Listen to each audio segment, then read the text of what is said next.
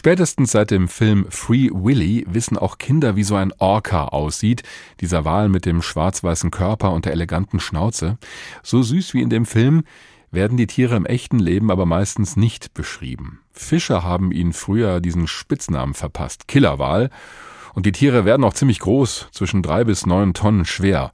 Und wenn so ein Orca ein Boot rammt, dann kann das ungemütlich werden, alleine aus physikalischen Gründen. Das haben in letzter Zeit auch viele Leute auf Segelbooten erfahren.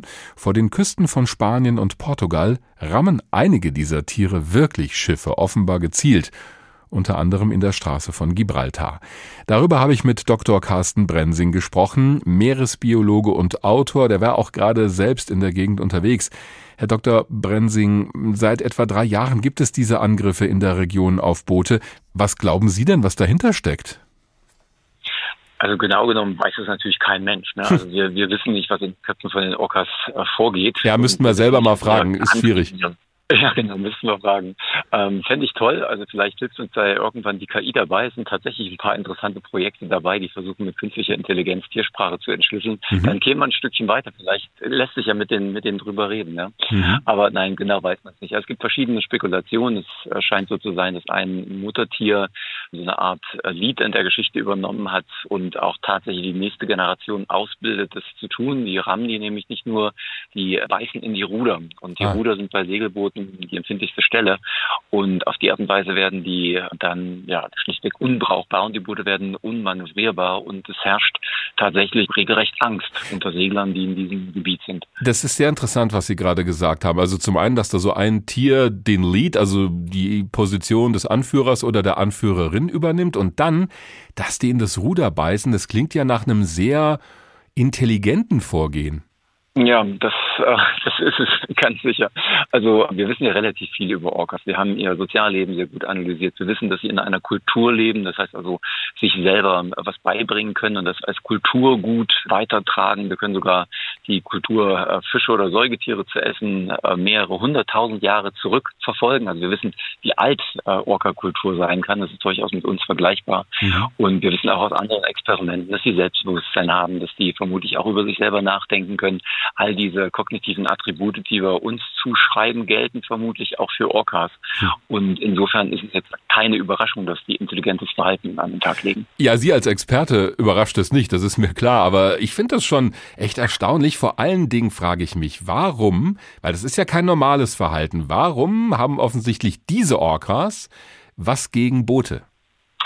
Also das weiß natürlich keiner. Ähm, es ist aber keine Überraschung, dass es jetzt nur eine Gruppe ist, weil zumindest diese Gruppe lebt sehr isoliert. Also man muss sich das fast so ein bisschen wie so eine kleine Dorfgemeinschaft vorstellen, die aber kein Internet und kein Radio und kein Fernseher haben und gänzlich isoliert von allen anderen leben. Also die wissen mit großer Wahrscheinlichkeit noch nicht mal, dass es noch andere Orcas gibt. Die kennen nur sich. Hm. Insofern ist das also eine ganz eingeschworene Gemeinschaft und wir wissen auch aus, also aus Sozialexperimenten, was das für Gemeinschaften bedeutet.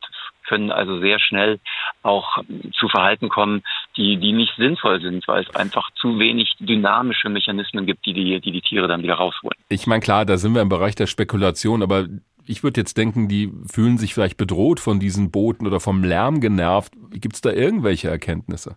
Also nicht wirklich. Das, was wir jetzt erleben, das ist zumindest, soweit ich das weiß, eigentlich erst seit Corona mhm. und auch erst danach. Und ich habe nun viele Jahre in der Akustik gearbeitet, deswegen habe ich vielleicht eine eingeschränkte Sicht auf die Welt. Aber ja, wir haben ihre Umwelt akustisch zerstört und tun es permanent. Und zu den Corona-Zeiten in den ersten Monaten waren es tatsächlich stille Meere. Und auf die Art und Weise haben sie eine akustische Umwelt erlebt, die sie bisher noch nicht kannten. Sie waren ja auch gerade erst in der Region unterwegs. Ich erreiche Sie auch gerade auf Ihrem Boot, also vor Madeira, wenn ich es richtig im Kopf habe. Ja, ähm, haben Sie genau. da irgendwas von diesen Angriffen mitbekommen selbst? Nee, nee, aber ich bin natürlich insofern durch das betroffene Gebiet gesegelt. Also wir waren auch entsprechend präpariert. Es gibt unter Seglern die verrücktesten Methoden, wie man der Sache halt Herr werden will. Also es geht so weit, dass die Leute sich halt sehr, sehr starke Silvesterböller besorgen, Aha. die in Deutschland gar nicht zugelassen sind. Also richtig kleine Granaten und dann versuchen, die Tiere damit zu verscheuchen oder mit dem Motor dann plötzlich rückwärts fahren oder Sand ins Wasser streuen. Hm. Es gibt also die verschiedensten Strategien. Ich bin halt eine ganz andere gefahren. Für mich war die Art und Weise, wie wir mit den Orcas jetzt umgehen, die sind aggressiv, zumindest empfinden wir es so, also sind wir aggressiv zurück, ist für mich nicht unbedingt zielführend, ist für mich eher eine Sackgasse und man weiß auch nicht, ob vielleicht schlimmere Vorfälle dadurch gekommen sind, dass sich Sieger gewehrt haben. Man, man weiß das einfach nicht. Mhm. Und ich bin eine ganz andere Strategie gefahren. Ich äh, komme ja aus der Akustik, habe mich viel mit Kommunikation von Tieren beschäftigt, habe darüber Bücher geschrieben. Ich hätte tatsächlich mit ihnen kommuniziert und ich habe mir Unterwasserlautsprecher installiert auf meinem Boot und ich hätte mich nicht mit denen unterhalten, aber ich hätte denen Töne vorgespielt. Ich hätte denen einfache Musik vorgespielt, das war alles vorbereitet mhm. und ich bin mir ganz sicher gewesen, dass die daran Interesse gehabt hätten. Mhm. Und sobald die angefangen hätten, mein Boot zu attackieren, hätte ich das ausgemacht. Ach, okay. Und ich hätte darauf gewettet, dass sie dann aufhören und hoffen, dass es wieder angeht. Das war zumindest meine Strategie. Ist ja vielleicht eine, die in Zukunft auch für die Wissenschaft interessant ist. Also ich vermute, das Phänomen wird ja auch weiter untersucht. Äh, Gibt es denn eigentlich Berichte über gezielte Attacken von Orcas auf Menschen? Weil das wird ja immer wieder kolportiert. Wissen Sie das von der aktuellen Situation? Also nein, soweit ich weiß, hat noch niemals ein Orca in der freien Wildbahn Menschen getötet. Es gibt mhm. einige Fälle in Gefangenschaft, wo die Orcas frustriert waren, wo sie auch letztendlich aus ihrer Kultur herausgerissen wurden, wo sie letztlich psychisch krank geworden sind. In, unter diesen Umständen gibt es tatsächlich Tötungsdelikte, die mit Absicht durchgeführt worden sind. Und äh, da haben einige Trainer mit ihrem Leben ihren, ihren Job äh, bezahlt. Mhm. Sowas gibt es. Aber in freier Wildbahn gibt es es tatsächlich noch nicht. Und es gibt ja schon Schwimmer, die mit den Orcas schwimmen. In Norwegen gibt es das. Mhm. Und anderen Stellen. Und es ist nie was vorgekommen. Also die wissen, wer wir sind. Die kennen Menschen. Die wissen auch, wie wir sind. Und die wissen, dass wir keine Nahrung sind. Mhm. Und entscheiden sich ganz bewusst dafür, uns nicht zu essen.